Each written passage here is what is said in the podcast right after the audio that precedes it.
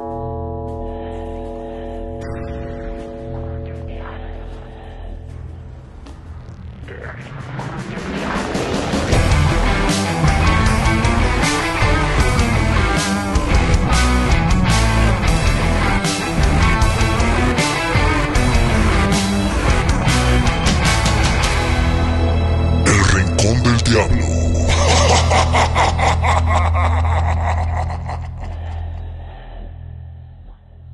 Saludando a toda la gente del Rincón del Diablo, a toda la gente que se ha sumado a este proyecto. Buenos días, tardes, noches, madrugadas en el horario que lo esté escuchando.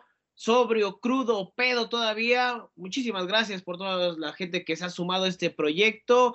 Nos han dejado sus mensajes, sus comentarios pues que les agrade el podcast, que se han sumado, que lo hemos visto nosotros mismos. Muchísimas gracias por estar aquí con nosotros en la penúltima semana del Rincón del Diablo, en la penúltima semana de este año. Evidentemente seguiremos tratando de llevar el mejor contenido, la mejor información del Deportivo Toluca en un solo espacio aquí en el Rincón del Diablo. No olvide visitarnos en nuestras redes sociales del Rojo 1917, así nos encuentra en Facebook, Twitter e Instagram. Incluso en YouTube tenemos ahí me parece dos, tres videitos para que vaya a darles una checadita. Hoy nos tocó estar a distancia, situaciones ajenas a nosotros, pues bueno, nos obligan a estar de esta manera, pero saludando con muchísimo gusto a mi carnal José Luis Mercado, ¿cómo andas? ¿Cómo andas, mi carnal? Qué gusto saludarte, sí, como lo mencionas, a, la distancia, ya esperando que te encuentres mejor, digo, eh, no, no, no, no hay por qué alarmarse, pero bueno, pues a final de cuentas, pese a las condiciones, pues nosotros tratando de, cumplir, de, llevarles información, de traerles un capítulo más de este podcast de El Rincón del Diablo con muchísimo gusto. Regalito de Navidad, ¿no, mi carnal? Sí, cómo no, por supuesto. Y ya lo decíamos la semana pasada, hay que la gente esté al pendiente de los, de los próximos programas, porque ya estaremos platicando de las altas. Hace, hace ocho días, si no han escuchado el programa hace ocho días, dense una vueltecita para que, para que vean de, qué regalitos queremos eh, o, tratamos de hablar. Y ya lo decía José Luis, pues sí, parecía que nos atacaba el, cobijas, pero no, fue un simple resfriado. Que le sigan pasando dos manos porque nos la sigue pellizcando el cobijas. Aquí andamos, aquí andamos todavía a la distancia, andamos bien. Este simplemente fue un resfriado, pero bueno, cumpliendo al pie de la letra, mi hermano se empiezan a acabar los torneos, se empiezan a acabar eh, pues las ligas, ¿no? Algunas cortan a, mitad de, la que es la temporada, otros tantos, eh, pues simplemente, eh, pues se, acabaron, como es el tema de, la liga mexicana. Este, sin embargo, bueno, acá en México se rompió una sequía importante, la del Atlas y la del Cruz Azul, evidentemente primero la del Cruz Azul, después la de la del Atlas, 70 años sin ser campeón, y bueno, hoy vamos a platicar del Atlas. Y van a decir, ¿del Atlas? Pues sí, este programa del Deportivo Toluca. Bueno, hay una historia del Atlas que, además de esa final que ya alguna vez platicábamos con, los Diablos, en la década de los noventas, pues bueno, hay otra historia un tanto surrealista, mi hermano. Cuéntanos, ¿qué pasó con, con esa historia de esas del Arcón de los Recuerdos? Así es, mi carnal, digo, la verdad es que, pues sí, así como lo mencionas, ¿no? Digo, eh, nos, nos llega como referencia cuando hablamos de Toluca y de Atlas, esa final de 1999 con un par de generaciones doradas, eh, tanto de escarlatas como de zorros. Eh, vaya, mm, Rafa Márquez por parte de, del Atlas, estaba Juan Pablo Rodríguez, Miguel Cepeda, Daniel Osorno, estos, estos juveniles del equipo tapatío que, que pues conforme pasaron los, los, años eh, se fueron haciendo figuras, eh, no solamente de, clubes en México, sino eh, renombradas a nivel internacional. El caso específico, bueno, pues el de Rafa, Rafa Márquez, que bueno, pues triunfó en Mónaco, triunfó en el Barcelona, uno de los grandes referentes del fútbol mexicano. Y por parte de Toluca, bueno, estaba José Antonio Cardoso, Hernán Cristante,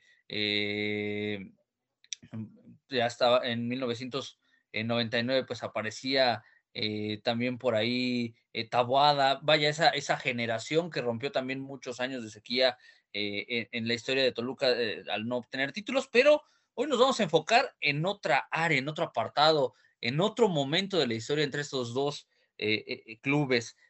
siempre habrá formas de ganar y de perder un partido y eso siempre lo cuestionamos. eh, cuando, cuando finalizan los encuentros, siempre analizamos eh, cómo, cómo se han dado las cosas, si hubo una derrota, por qué se dio esa derrota, si se dio una victoria, eh, cómo se dio esa victoria, pero también de repente se nos escapa el, el, analizar situaciones que, bueno, pues son, como lo decías, completamente sui generis, ¿no?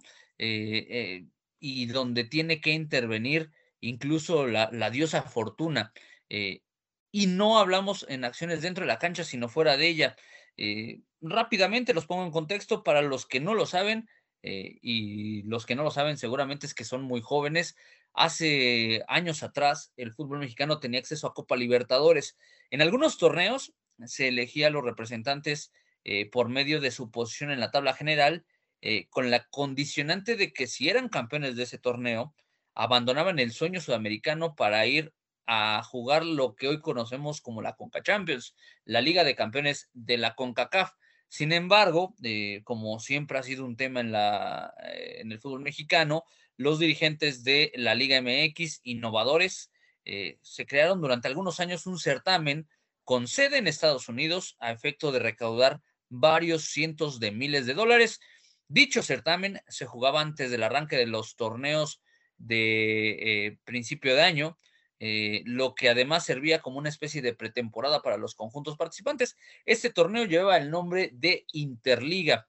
En varias oportunidades los Diablos eh, Rojos del Toluca tuvieron participación, en específico en los años 2004, 2005 y 2008. Sin embargo, a través de esta vía no hubo éxito en la búsqueda de un pase al certamen continental. Este torneo Interliga tuvo de todo, una disputa desleal con equipos que pues básicamente iban sin méritos y bueno, muchas veces se involucraba a equipos con un arraigo fuerte en los Estados Unidos, como era eh, Chivas, América, Cruz Azul y Pumas.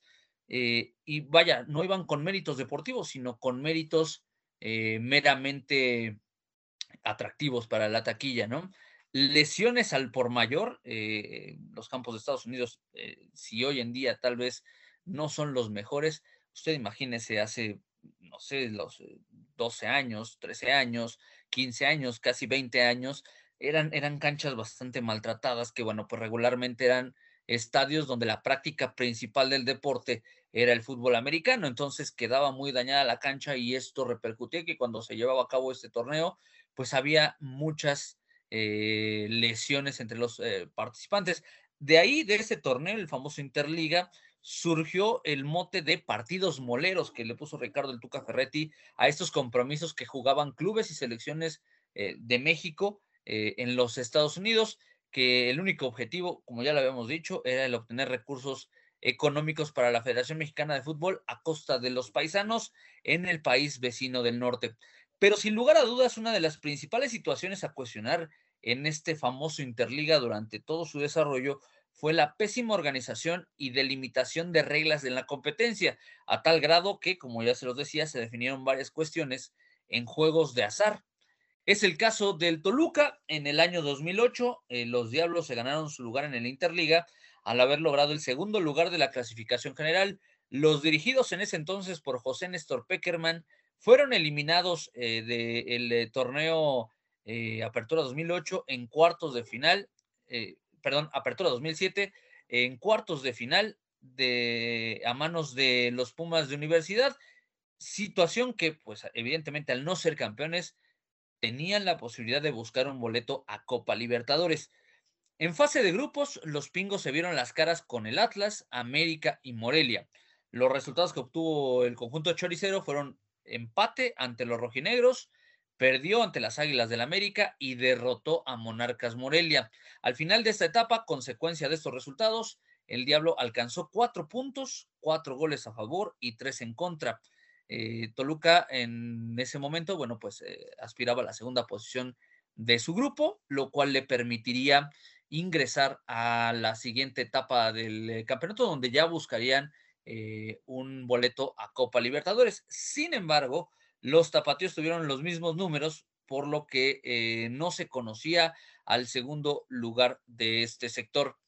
Esta situación nunca fue considerada por los organizadores de este famoso Interliga, por lo que eh, una de las finales de la competencia que definía justamente el boleto a Libertadores tendría un eh, desenlace inédito, vaya, tendría a su segundo invitado eh, con un desenlace inédito.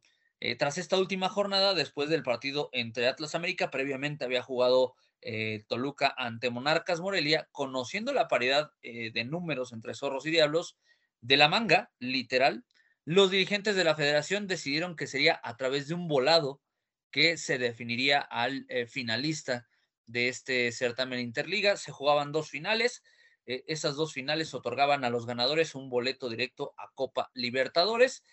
Por los escarlatas a este famoso eh, volado asistieron eh, don Rafael Lebrija, quien era el presidente de la institución, y Paulo César da Silva, que bueno, se elegía como el capitán de los Diablos Rojos del Deportivo Toluca. Por su parte, en el Atlas, pues mandaron una comitiva importante. Estaba José Luis Velázquez, que era eh, directivo de la institución, Gustavo Montoya y Bruno El Barullo Marioni. Para empezar, la moneda de cinco pesos con la que se desarrolló este volado fue provista por Velázquez, el directivo rojinegro, quien le entregó a Decio de María, secretario general de la Federación Mexicana de Fútbol en ese entonces, quien hizo eh, de manera oficial este, este lanzamiento de la moneda. El Atlas, en voz de Marioni, pidió Águila, cara de la moneda que justamente cayó y que le valió jugar precisamente la final eh, por un boleto a Libertadores ante el San Luis. El partido por el boleto justamente a este certamen continental eh, fue disputado evidentemente en los Estados Unidos y el Atlas venció tres goles por cero a los potosinos, por lo que se metió eh, ciertamente a esta, a esta Copa Libertadores. Lo que es una realidad, y bueno, pues aquí juega mucho la, la fortuna, Toluca no la tuvo, y se escapó una, una de esas oportunidades de oro porque, bueno, pues a Toluca siempre se le ha cuestionado la poca relevancia internacional que ha tenido, sí ha conseguido eh, títulos eh, a nivel área, a nivel CONCACAF, pero bueno, pues cuando ha participado en Libertadores ha tenido destellos, pero no ha sido tampoco una actuación magnánima que realmente se recuerde. Tal vez ese partido en 2012, 2013, no si no me falla la memoria, ante Boca Juniors en Argentina es de lo que más se recuerda con un Antonio Nael Sonciña excelso dando eh, cátedra en la bombonera de Boca. Y en ese momento, vaya, en el 2008, en el lejano 2008, eh, ya pensando la situación, si Toluca hubiera ganado el boleto, nunca vamos a saber si pudiera haber vencido o si hubiera vencido al San Luis en, en esta final por el boleto. Lo que sí es que siempre va a quedar esa sensación rara de haber perdido esa posibilidad de estar en Copa Libertadores en un volado con una moneda de cinco pesos. Es de esas historias que no se creen, pero que hoy en día se siguen presumiendo, evidentemente con un Atlas que hoy en día es campeón del fútbol mexicano, que había podido contar pocas historias.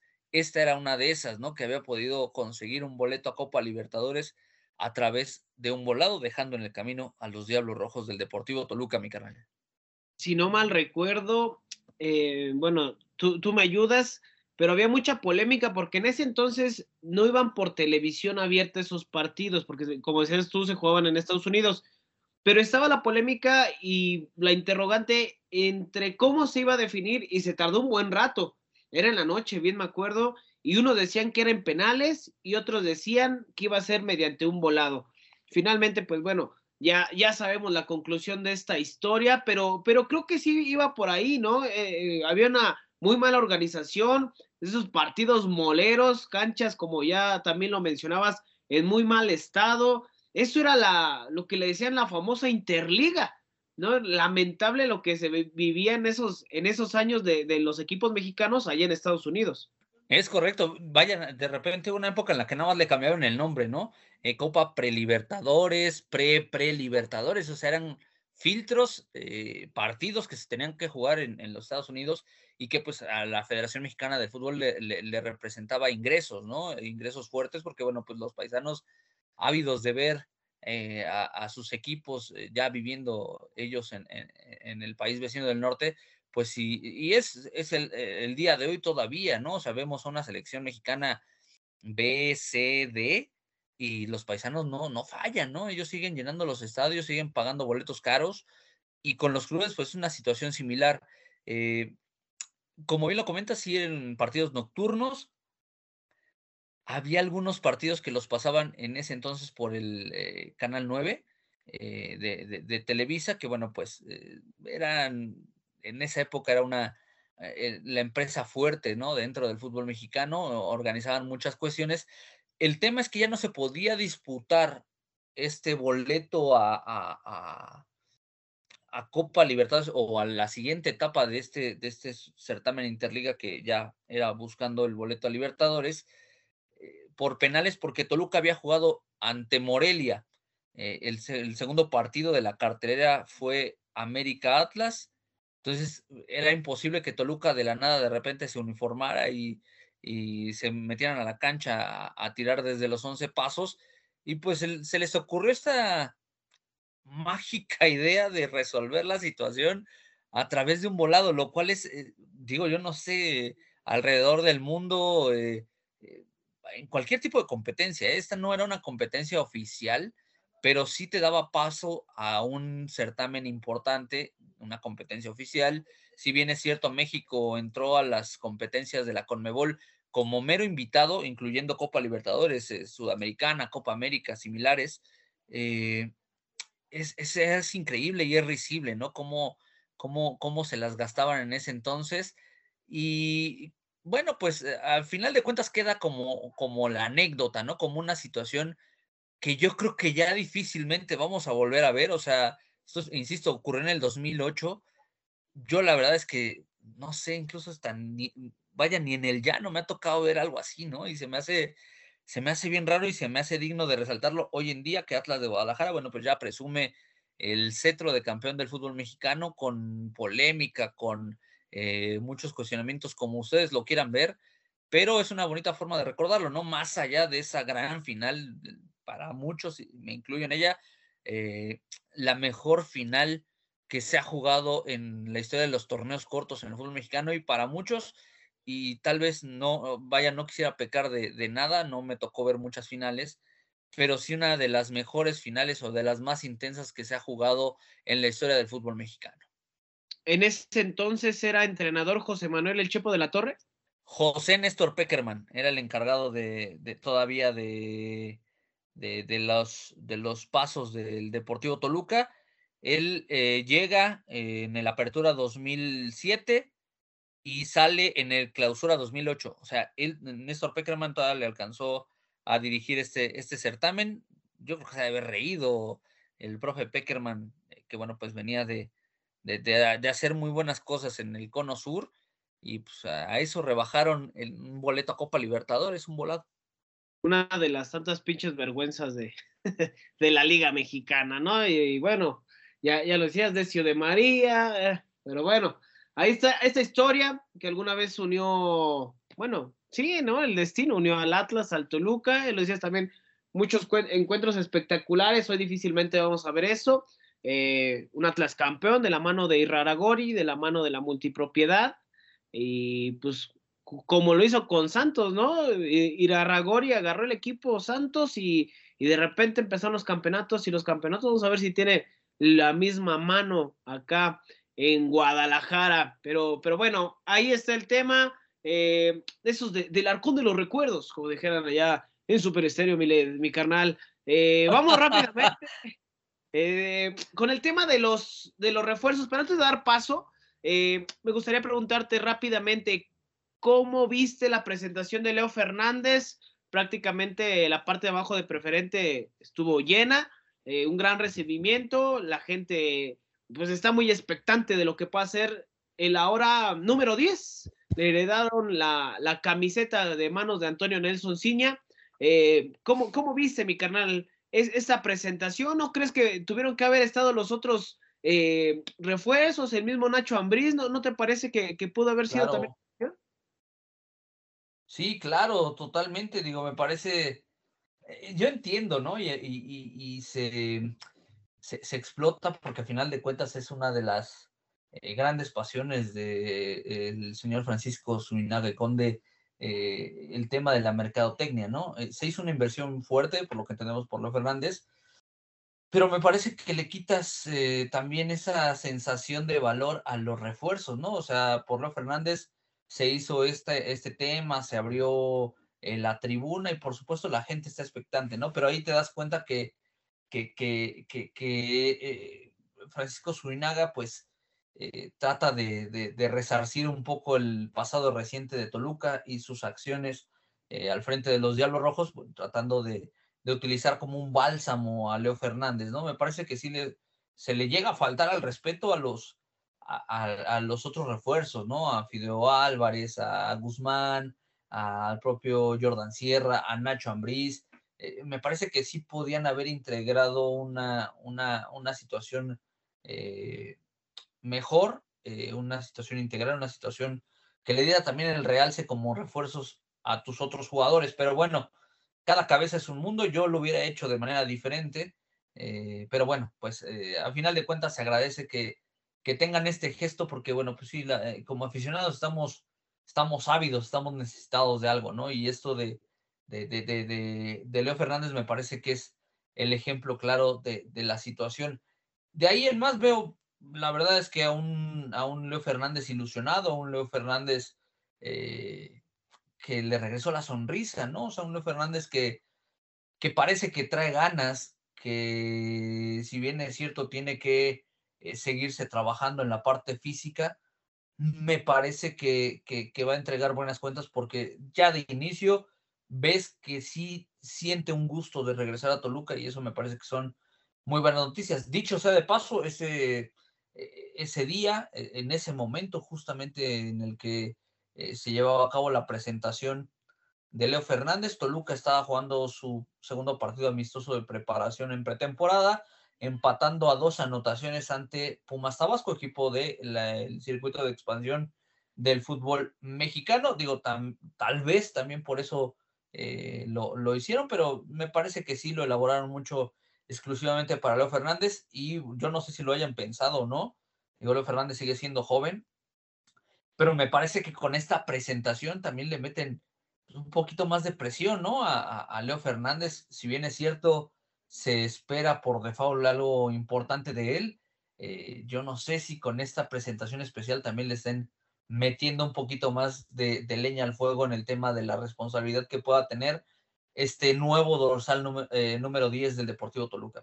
Yo coincido contigo, a mí me parece que también es digo, la intención es buena, se hace una presentación diferente, me agrada cómo sale Leo Fernández de, de los vestidores, de ese pasillo, está chulo, ¿no? Eh, con todos los, los, ídolos del Deportivo Toluca, con todas esas semblanzas que, que, ha habido a través de los años, pero ¿por qué no integrar a los demás? Me parece que, que hubiera sido una gran oportunidad, incluso el mismo Nacho Ambriz hubiera sido muy bien recibido. Eh, aquí lo platicábamos el viernes y pues luego, luego salió lo de Leo Fernández y pues ya valió madre el programa de la semana pasada. Porque decíamos que en cualquier momento se iba a ser oficial, pero, pero pues bueno, eh, se, se, agradece que salga, se haga algo diferente. Hubo abucheos para Francisco Suinaga.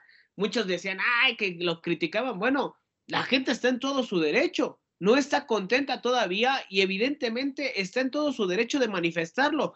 Eh, fue muy evidente porque, pues bueno, era un cierto sector, en este caso de sombra preferente, por eso fue muy, muy visible. Y también felicidades al buen Carta, que ella andaba, también fue presentador, prácticamente maestro de ceremonias de esta, de esta presentación, pero yo coincido contigo, mi hermano, creo que sí se pudo haber integrado a los demás y, pues bueno, vamos a ver qué es lo, qué es lo que sucede. Toluca ya tuvo un partido de, pretemporada y fue contra Tlaxcala, mi hermano. Es correcto, mi carnal. Eh, un partido que se desarrolló en tres tiempos de 45 eh, minutos, me parece, o de 30 minutos, ya no lo tengo tan presente. Pero eh, pues el Toluca goleó, o sea, salió con la, con la espada desenvainada el, conjunto de Nacho Ambriz. Termina goleando 7 por 0 al cuadro Tlaxcalteca. Que bueno, pues. 6 por 0. 6-0, 7, ¿no? Según yo, fueron 7-0 de doblete de, de Ian González. Ahorita eh, corroboramos el dato, eh, pero bueno, pues a final de cuentas Toluca eh, golea, ¿no? Toluca se hace presente con, con, muchos goles, que bueno, pues a final de cuentas es lo que uno está esperando, conociendo el estilo de juego que tiene Ignacio Ambriz, pues me parece que sí se iba a dar esta, esta situación tarde que temprano, si bien es cierto, son equipos del segundo circuito, es correcto rápidamente mencionar, 6-0 golea eh, Toluca a Coyotes de Tlaxcala. Eh, pero bueno, pues ahí se, da esta situación, ¿no? Lamentablemente, habrá que comentarlo. Diego Rigonato salió rápidamente del partido. Él fue el autor de la primera anotación, pero se golpea en el poste. Y pues Nacho Ambriz no lo quiso arriesgar, no quiso saber nada de este tema, lo retiró de la cancha. Esperemos que no sea un tema de, preocupación. 13 eh, minutos sobre el terreno de juego para el brasileño Diego Rigonato. Y bueno, pues de ahí en más cayeron goles de eh, eh, Michael Estrada, de Ian González, de Giovanni León, Carlos Guzmán, ya se estrenó también como, como goleador. en fin, me parece que, es un tema que, que, que, se resalta, pero bueno, pues hay que tomar las cosas con calmita, ¿no? No pasa absolutamente nada, son partidos amistosos de preparación eh, pero bueno, pues siempre va a ser buen aliciente que eh, el equipo marque goles y que se haga sentir y que se haga notar, aunque sea en partido amistoso, ¿no? Rápidamente, el once titular, Luis García en portería, por el costado de la derecha, Rigonato, como ya lo apuntaba José Luis, Jared y Vanegas en la central, por izquierda, eh, Jorge Rodríguez fue titular, en la contención Baeza junto con Jordan Sierra, que tuvo minutos, adelante estuvo Pedro Alexis Canelo, eh, Leo Fernández también fue titular. Michael Estrada también vio actividad. Por ahí me, parece que se me escapaba algún nombre, pero bueno, eh, prácticamente la misma base. Eh, Nacho Ambrí sigue observando, sigue teniendo algunos jugadores. Lo decía José Luis, partido de preparación, sí, justamente para ver cómo se van desenvolviendo. Lo decíamos la semana pasada, Toluca está apuntando a ser un equipo muy al estilo de Nacho Ambriz, una presión alta, pérdida de pelota, luego, luego buscar la recuperación, presión en la salida, esas características tiene el equipo de, Nacho Ambriz. Vamos a ver si lo logra impregnar con el Deportivo Toluca. Mi carnal, eh, Ian González marcó dos goles, pero todo parece indicar que se va del Deportivo Toluca. Es correcto, mi carnal, digo, ahí está, eh, y desde la semana pasada lo manejamos como tal, ¿no? La rumorología, eh, todo parece indicar que el Ibérico no va a seguir en Toluca, tiene, ha sumado minutos, pero me parece que no es de total agrado eh, las condiciones que tiene Ian González para eh, Nacho Ambriz. Y pienso que también el español es consciente que con Nacho Ambriz va a jugar muy poco, no va a tener tal vez la misma paciencia en Nacho Ambriz que le tuvo el propio Hernán Cristante, ya se habla que puede regresar a jugar a su tierra natal, a España, seguramente será en una segunda, tercera división, no lo veo para que pueda llegar a reforzar algún eh, equipo de, la primera división española. Pero bueno, pues ya, ya empiezan a moverse los hilos y bueno, pues ya parece que está eh, prácticamente cerrado a, la espera de algunos detalles el reemplazo propiamente de Ian González mi Sí, efectivamente. Eh, Camilo Zambeso, jugador brasileño de 33 años de edad, únicamente eh, como ya lo apuntaba el buen Cartagol, el buen Juan Carlos Cartagena en su página, si no lo siguen, vayan a seguir toda la información verídica del Deportivo Toluca. Eh, ya lo decía, eh, la llegada de Camilo Zambeso, prácticamente a falta de detalles, ya Mazatlán hace oficial su salida, justo cuando estamos grabando en, este, este, este capítulo del podcast. ¿Y qué es lo que falta para que Camilo Zambeso llegue a Toluca? justamente esta semana que ya transcurría, que ya había reportado Mazatlán, no había estado Camilo Zambeso. Presentaba algunas molestias, por eso es que no se le veía en los entrenamientos allá en el Kraken. Sin embargo, a falta de las pruebas físicas y si logra pasarlas, eh, Camilo Zambeso estaría firmando con los Diablos Rojos del Toluca. Mi hermano, ¿qué te parecería, a falta de concretarse, la llegada del brasileño? Pues lo platicábamos eh, fuera de micrófonos, mi carnal. Eh, la verdad es que a mí de una no me convence y no porque Betso sea un mal jugador, me parece un gran jugador que ha demostrado en México su calidad, condiciones eh, pues bastante llamativas, ¿no? A mí lo que me, me, me, me, llama y hasta cierto punto me preocupa es que Betso ya tiene 33 años. Entonces, si estamos hablando de un tema, de un proyecto a mediano, largo plazo, Zambetso no, no me parece que era la mejor opción. Tal vez si, si lo analizamos desde el punto de vista que Zambetso eh, sabe lo que es pelear eh, con equipos en la parte baja, el tema del descenso y que la presión pues de repente no le, no le genera mucho problema al Carioca, pues me parece que eh, le puede servir mucho a Toluca en el plano de la disputa que va a tener el conjunto choricero por no pagar la famosa multa por el descenso. Pero de ahí en más, yo no sé, habrá que conocer un poquito las condiciones de, de, arribo de, de, Camilo Zambetso si es que se cierra, evidentemente pasando las pruebas físicas, las pruebas médicas, pues estará firmando con Toluca, pero habrá que ver cómo llega, ¿no? Eh, bajo qué condiciones, por cuánto tiempo, eh, qué es lo que puede suceder, porque me parece que si Nacho Ambriz está pensando eh, o, se está pensando en el proyecto de Nacho Ambriz para el mediano y el largo plazo, pues Zambetso tal vez sería esta, esta, esta nota que, que, salga de la partitura, ¿no? No sería tal vez lo que, lo que se estaría pidiendo, lo que se estaría pensando. Me parece que es una situación emergente. No sé si, si en algún momento buscaban a otra persona y, se les negó y para evitar perder más tiempo, pues van por Zambetso, un hombre que, insisto, me parece que ha demostrado su calidad en el fútbol mexicano.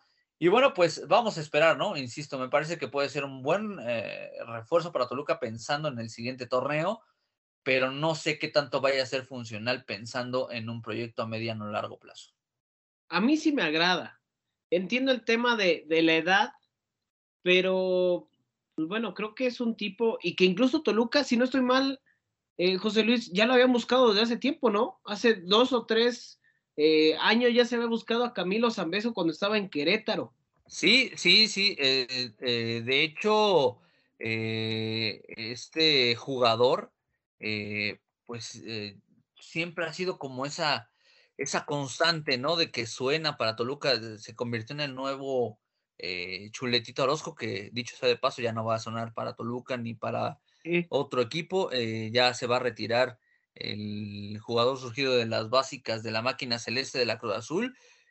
habrá que recordar que cuando llega a, Querétaro lo hace de una manera pues bastante atractiva, ¿no? Estuvo de 2014 a 2019, 67 goles en 148 partidos, prácticamente se convirtió en un referente ahí en los Gallos Blancos de Querétaro, tuvo un paso pues un poco más discreto por eh, los Cholos de Tijuana, 25 partidos con 10 anotaciones. En Mazatlán, eh, incluso bueno, en el último partido que juega eh, con Toluca fue un dolor de cabeza para, para la defensa de los Escarlatas. En Mazatlán, de 2020 a la fecha, eh, jugó 11 partidos y consiguió 8 anotaciones. Y siempre eh, que estuvo eh, en esta órbita del fútbol mexicano, siempre fue un, futbolista que sonó para llegar a Toluca. Y sí, como lo mencionas, hace dos años, tres años, me parece que fue justamente cuando da este paso a ir a jugar a Tijuana, ya había sonado para llegar a, los Diablos Rojos, ¿no? Hoy se concreta o estamos a detalles de, que se pueda concretar, incluso eh, si ya cuando estén escuchando esto, pues cabe la posibilidad de que eh, ya se haya finiquitado la situación, porque pues así nos pasa cuando grabamos y cuando eh, publicamos. Pero bueno, pues es el caso de, Camilo Zambetso, ¿no? Que, que, bueno, pues ya, ya va a estar en Toluca si, si las condiciones lo permiten.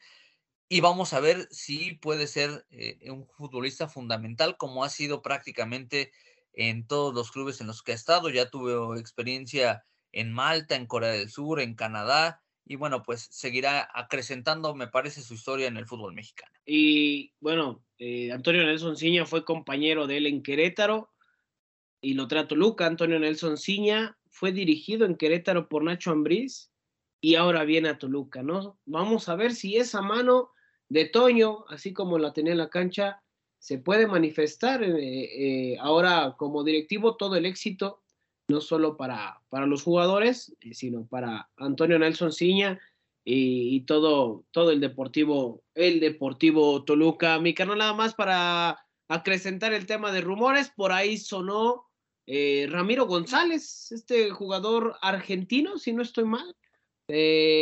con la posibilidad de llegar a Toluca, ya se anunció su salida por parte de, de León y algunos medios en el Bajío ya lo colocaban en los Diablos Rojos del Toluca como una de las principales opciones para continuar su carrera en el fútbol mexicano. Y, lo decíamos, ¿no? O sea, esto invariablemente iba, iba a suceder eh, por el vínculo natural que existe entre Nacho Ambriz y la Fiera. el pasado reciente del timonel ahora de los Escarlatas como dirigente, eh, directivo, eh, entrenador de los Panzas Verdes, bueno, pues esto iba a suceder, ¿no? Hasta el momento lo que les podemos decir es que no hay información certera que nos indique que sí haya algún interés por parte de Toluca. Evidentemente no lo podemos descartar porque, bueno, insisto, hay una relación natural, eh, hay un conocimiento de Nacho Ambriz de este futbolista y es una zona en la que eh, el Diablo pues eh, buscará sumar, ¿no? Buscará acrecentar las filas. Tiene 31 años Ramiro Gabriel González Hernández, nacido en Rosario, Argentina. tiene buenas condiciones, me parece, pero no sé si vaya a concretarse la situación.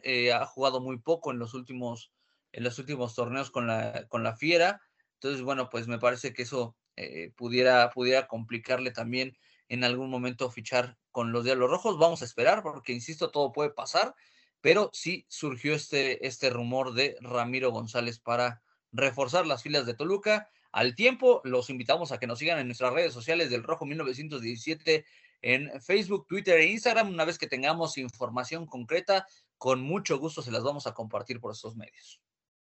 Sí, información veraz, información ya oficial, nada de rumores, ¿no? Porque luego pasa que a la mera hora, insistimos con el tema de, lo de Ramiro González, hasta este momento no hay nada con Toluca. Todavía puede llegar un, eh, jugador más, vamos a ver, dependiendo de las bajas, eh, se, verá si existe la posibilidad de que llegue un elemento más al conjunto de los Diablos Rojos del Toluca. Mi hermano, antes de despedirnos, pues eh, quisiera agradecer a toda la gente que se ha sumado a este proyecto. Todavía no nos despedimos, todavía no nos despedimos de este 2021.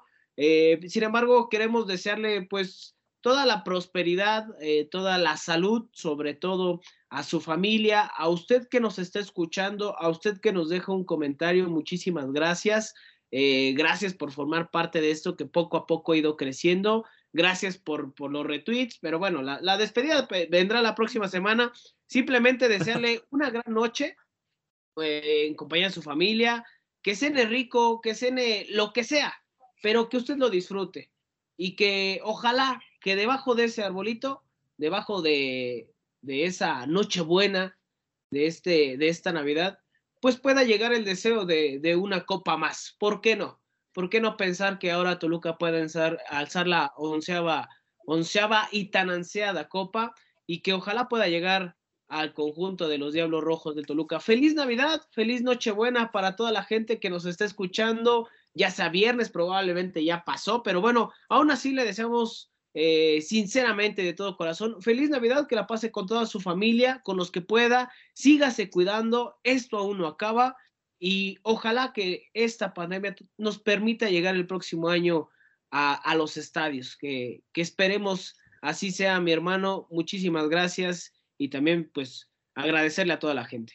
Por supuesto, mi carnal, me sumo a la felicitación, digo, la verdad es que eh, hay, hay varias personas que nos han acompañado en el camino este año ha sido un año eh, de, mucho aprendizaje, de, muchas cosas y bueno, pues lo sentimos parte, por supuesto, de este, de este proyecto que estamos desarrollando, el Rincón del Diablo, desearles feliz Navidad, eh, desearles lo mejor, que, tengan una gran noche, como bien lo mencionas, que, que, que sean rico, que compartan con la familia, pero sí, también comparto contigo que, que, se cuiden mucho, eh, que, que, lo disfruten de una manera responsable y bueno, pues ya nos estaremos despidiendo de este 2021 la siguiente semana, mi canal. Esperemos que con más información y mucha información de nuestros amados Diablos Rojos del Deportivo Toluca. Y ahora sí en vivo, ¿no? Bueno, ahora sí ya presencial, ¿no? nada de distancia. Pues sí, cabrón, mientras, mientras no te dé el moquillo, pues donde, donde tú digas, güey. No, pues eh, fue pinche temperatura, güey. Acá en Toluca está, está cabrón. Entonces, Pues aquí andamos, aquí andamos. Muchísimas gracias. Cene lo que cene, disfrútelo. Eh, si lo celebra o no lo celebra, digo, ya, es cuestión de cada quien, pero, pero vívalo, disfrútelo y no se olvide de, pues de pedir por el Deportivo Toluca para que esté dentro de los deseos en esta, en esta Navidad. Vámonos, mi hermano. Vámonos, mi canal, fuerte abrazo y bueno, pues ahí estaremos con más información próximamente aquí en el Rincón del Diablo. Muchísimas gracias a toda la gente que nos sigue. Feliz Navidad y nos escuchamos la próxima semana, ¿eh? El próximo 31 de diciembre ya estará arriba el podcast El Rincón del Diablo. Hasta la próxima.